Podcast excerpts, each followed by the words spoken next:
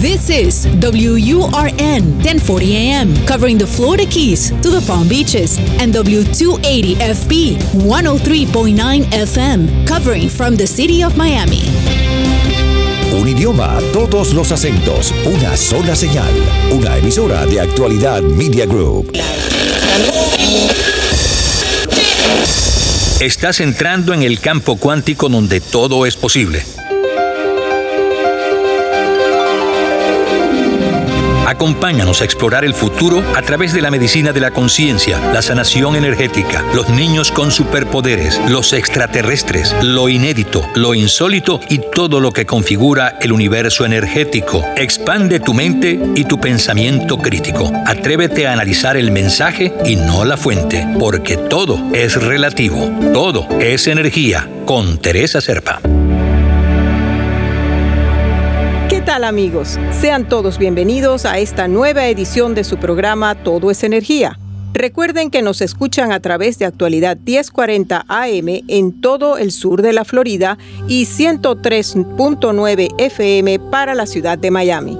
También puede escucharnos descargando nuestra aplicación Actualidad Media o ingresando a www.actualidadradio.com en la sección podcast.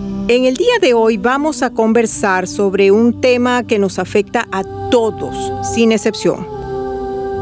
¿Temor o miedo? ¿Es lo mismo o hay una diferencia entre ellos? Vamos a ver eso más adelante, porque sí, realmente hay una, una gran diferencia y nos va a afectar de manera distinta dependiendo si estamos en temor o si estamos en miedo. Y nos afecta a todos porque venimos de pasar un año de encierro por una pandemia que nos obligó a parar todo. Una pandemia que nos mantuvo y nos sigue manteniendo atemorizados y enfermos. Nos cambió. Es como un antes y un después. ¿Para qué? ¿Para qué sucedió esto? Para algunos fue encontrarse con ellos mismos, para encontrar respuestas, para prepararnos, para adaptarnos a los cambios pero para una inmensa mayoría ha sido permanecer atemorizados y desconectados de sí mismos. Si esa pandemia fue un gran disparador universal de temor, siguen habiendo causas o disparadores en lo cercano, en lo personal, y también siguen habiendo disparadores en las tragedias alrededor, como el colapso del edificio de Surfside, que dejó a muchas personas atemorizadas.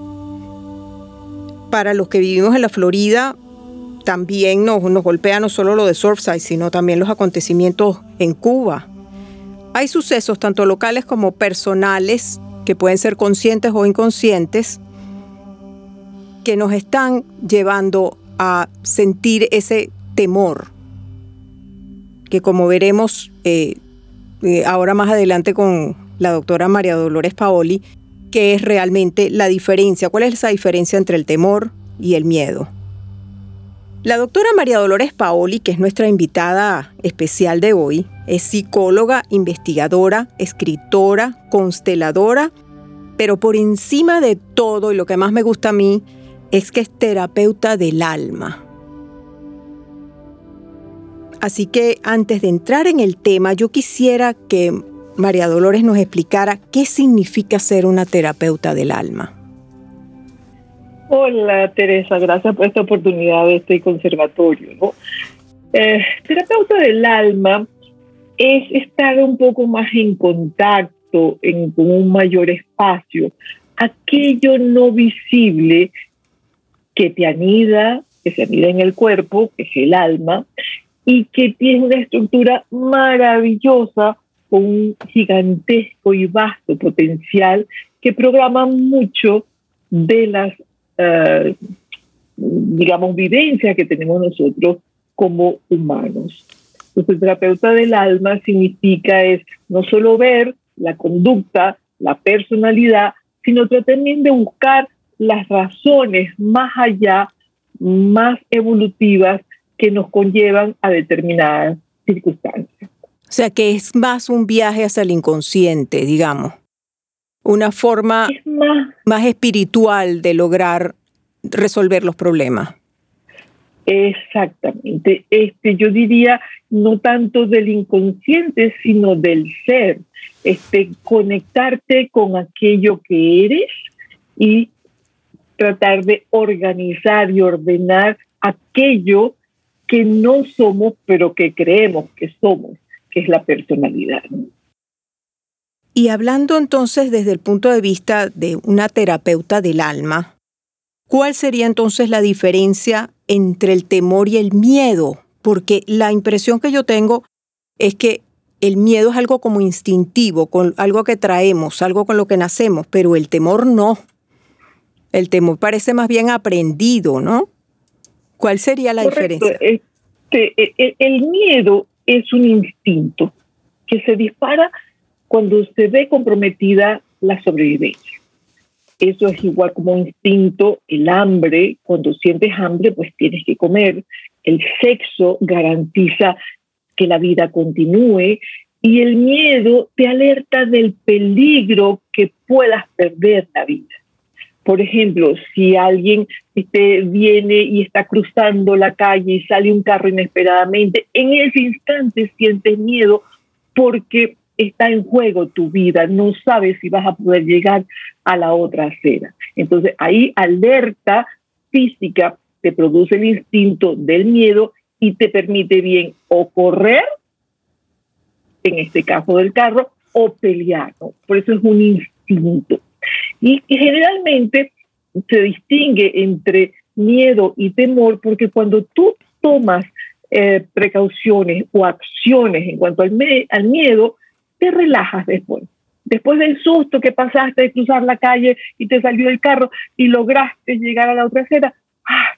hay una relajación, hay una resolución y te relajas. En cambio, el, el temor, el temor es una emoción, es una emoción de una experiencia universal, es materia obligada de absolutamente todo el mundo en este planeta. No hay nadie que haya tenido vida que no lo haya sentido y no se puede evadir, todo el mundo lo vive. Entonces, es una emoción, pero es activada y detonada por nuestro pensamiento. Y una de las características del temor es que te atrapa y trae algo del pasado para proyectarlo al futuro y no te deja estar en el presente. Te sabotea, te hace dudar mucho, desconfiar y siempre está hablando en tú. Es que tú no vas a poder, es que tú creíste que ser así, no es así, es que, o sea, tú confiaste y no debió de confiar. Ese tú es una sentencia, es un activador de duda, es activador de preocupación y te crea una gran inseguridad. Y es parte de ese manejo del temor. Entonces, el miedo es instinto saludable, te preserva la vida.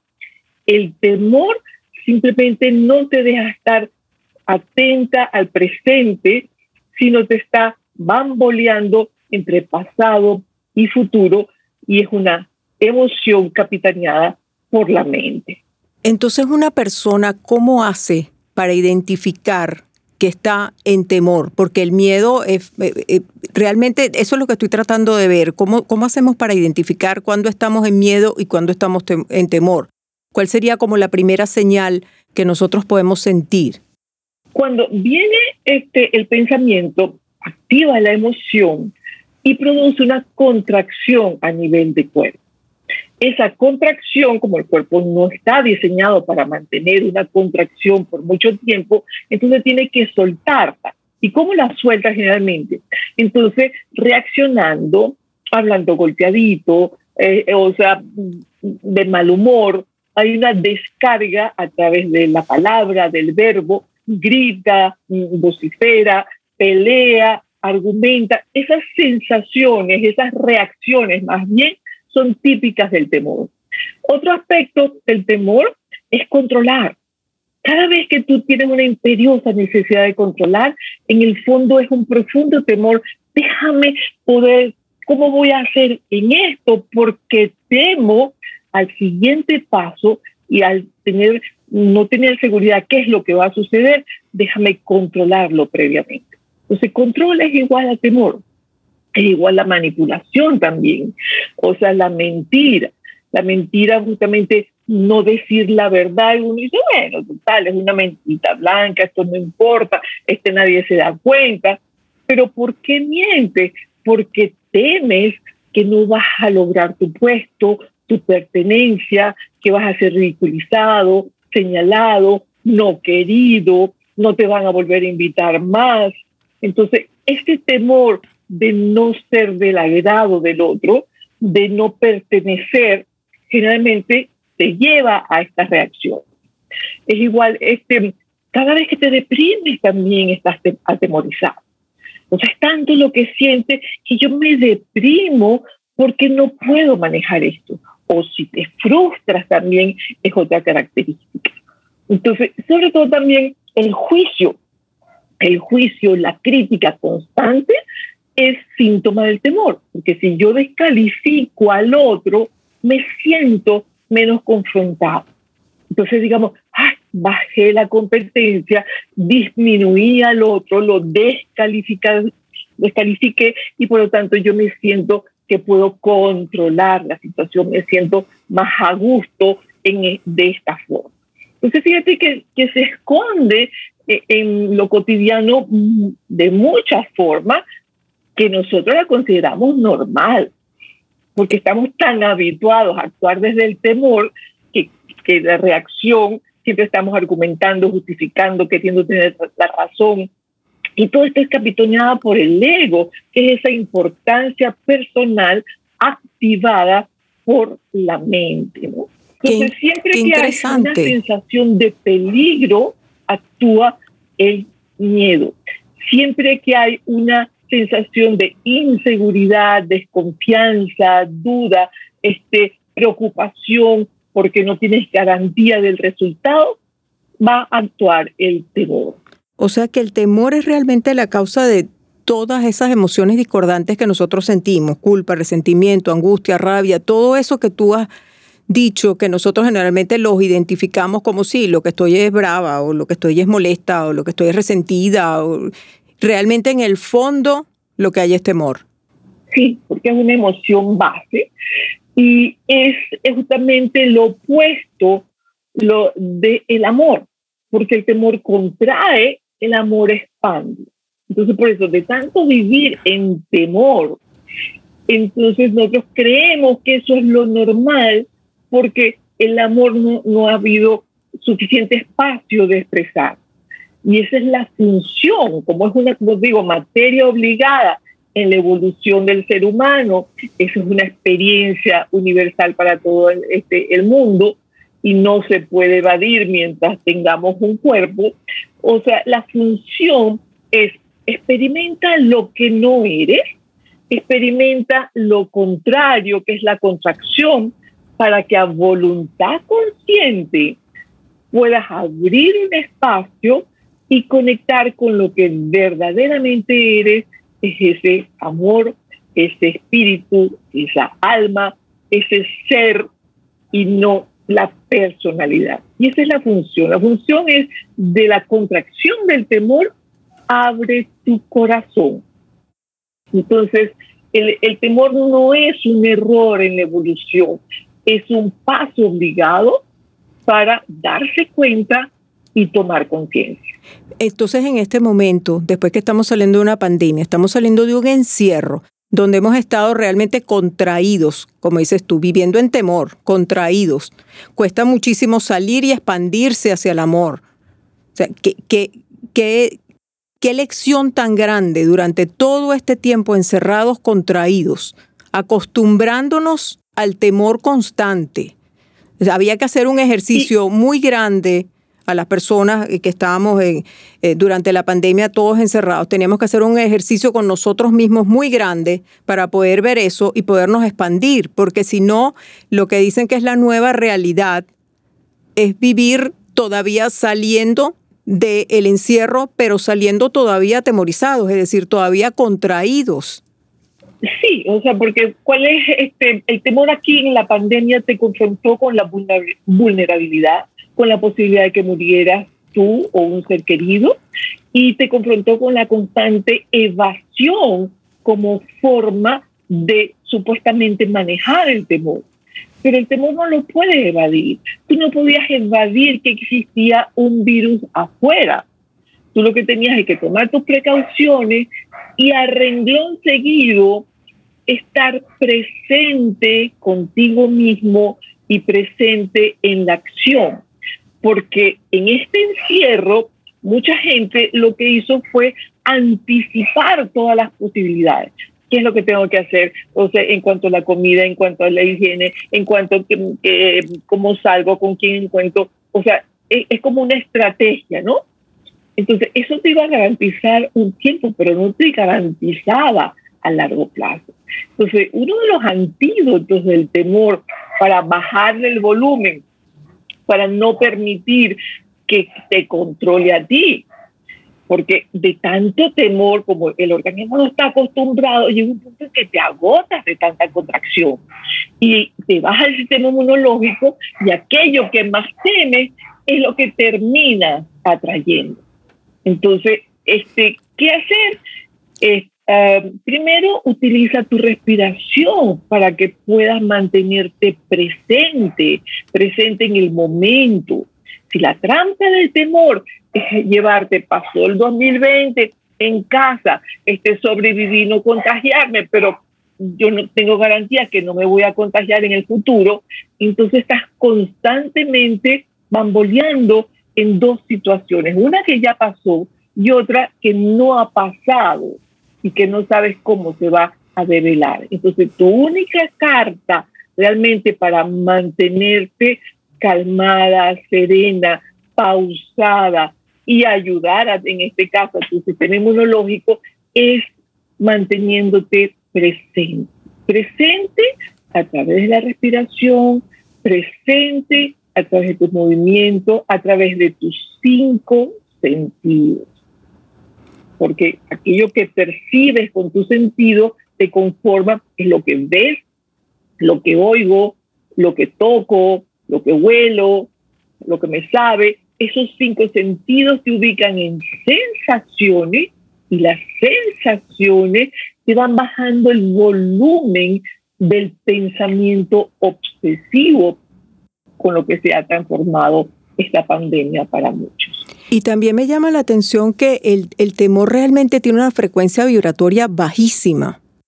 Y el virus como tal, eh, la enfermedad también tiene una frecuencia vibratoria sumamente baja. Y entonces al estar en esa frecuencia baja, atraes lo otro. Es decir, si tú estás en temor, el sistema inmunológico bajo, frecuencia baja, estás atrayendo virus que es frecuencia baja si tú haces los ejercicios que tú estás diciendo y otros más, porque hay, muchas estrategias, pero eso que tú estás diciendo es básico, estás, empiezas a subir tu vibración y al subir la vibración mejoras el sistema inmunológico y ya bajas las probabilidades de enfermarte porque no vas a traer algo que está en una frecuencia vibratoria diferente a la tuya. Si tú la elevas, te es más difícil contagiarte. Totalmente cierto, Teresa. Y justamente si tú no anticipas el pensamiento y no nutres esa constante preocupación, no ocuparte, sino todo lo que sucede en este maratón de pensamiento antes de ocuparte, entonces este, te quita muchísimo tiempo porque vives ocupadísima en la mente, pero menos en la acción. Si tú mantienes en tu acción de la presencia, de la calma, del espacio que vas haciendo, haz tus movimientos más lentos, porque vivimos en esta cultura del apúrate, y en este apúrate, apúrate, apúrate, pues estamos en piloto automático. Y cuando estamos en piloto automático, no sabemos ni, ni dónde dejamos las llaves ni los anteojos, estamos simplemente mecánicos. Al estar mecánicos, entonces pasa eso que tú te dices, bajamos nuestra frecuencia estamos en una energía residual, por así decir, y entonces atraemos a esa frecuencia. En cambio, si yo estoy presente, eso me obliga a estar con alerta.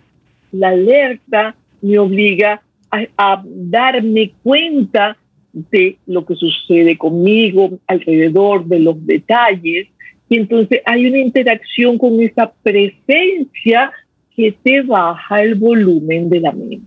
Y eso estamos hablando del disparador universal que fue la pandemia, pero también hay otros disparadores que son individuales, que pueden estar en el consciente o, o el inconsciente, pero que suceden todos los días.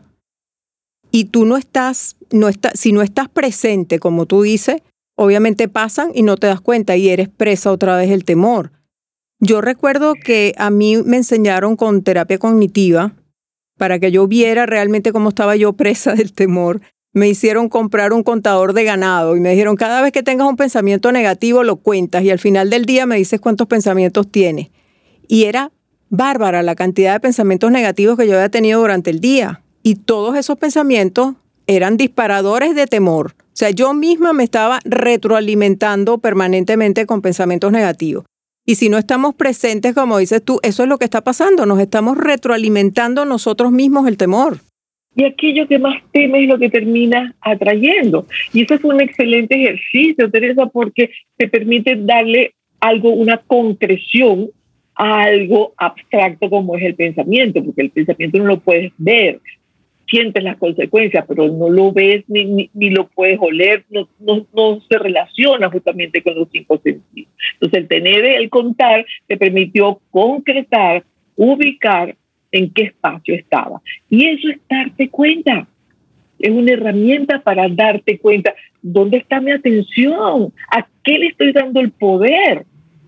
Le estoy dando el poder a esos pensamientos que a la larga que termina una persona de tanto pensamiento obsesivo, pues tener una situación de pánico, de congelamiento, porque está sobresaturado, está sobreestimulado de los mismos pensamientos.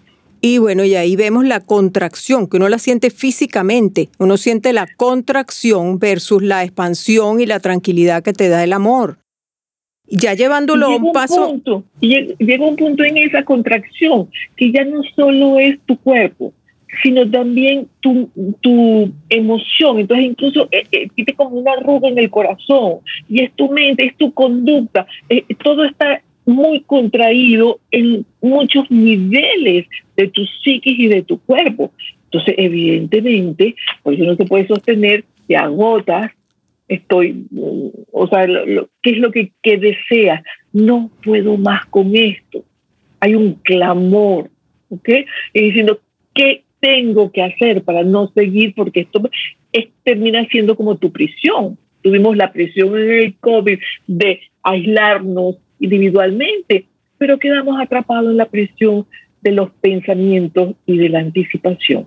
Sí, eso es exactamente lo que estaba viendo. Y, y cuando uno va un paso más allá, es decir, cuando uno eh, ya llegas a ser consciente de los pensamientos negativos y ya te das cuenta de que los tienes y los haces conscientes y haces el ejercicio de cambiarlos, es decir, a cambiar uno negativo por uno positivo y darte cuenta cómo cambia tu cuerpo, cómo se relaja cuando haces ese cambio, darte cuenta de que eras tú el que te estabas causando el temor. Es decir, si tú, por ejemplo, le tienes este temor, tienes temor de salir, porque el virus está afuera, tengo temor de salir. La gente que de, después del, del colapso del edificio de Surfside, no, yo nomás nunca me mudo para un edificio ni loca me muevo para un edificio porque se pueden caer. Ahora la gente ha perdido la confianza en los edificios después que pasa eso. O sea, esos son los disparadores que van pasando tanto en ti personales como los grandes que ves alrededor tuyo y tienes que estar peleando permanentemente con esos pensamientos negativos. Una vez que eres consciente de ellos, cómo cambiarlos y, y decirte a ti misma, lo contrario, no, esto no puede, esto pasó, esto es una vez en un millón, en donde yo estoy no va a pasar nada, darte unas soluciones creativas y concretas para, para bajar ese nivel de temor y, ponerte en la realidad, pero de la forma expansiva y no de la forma contraída del temor.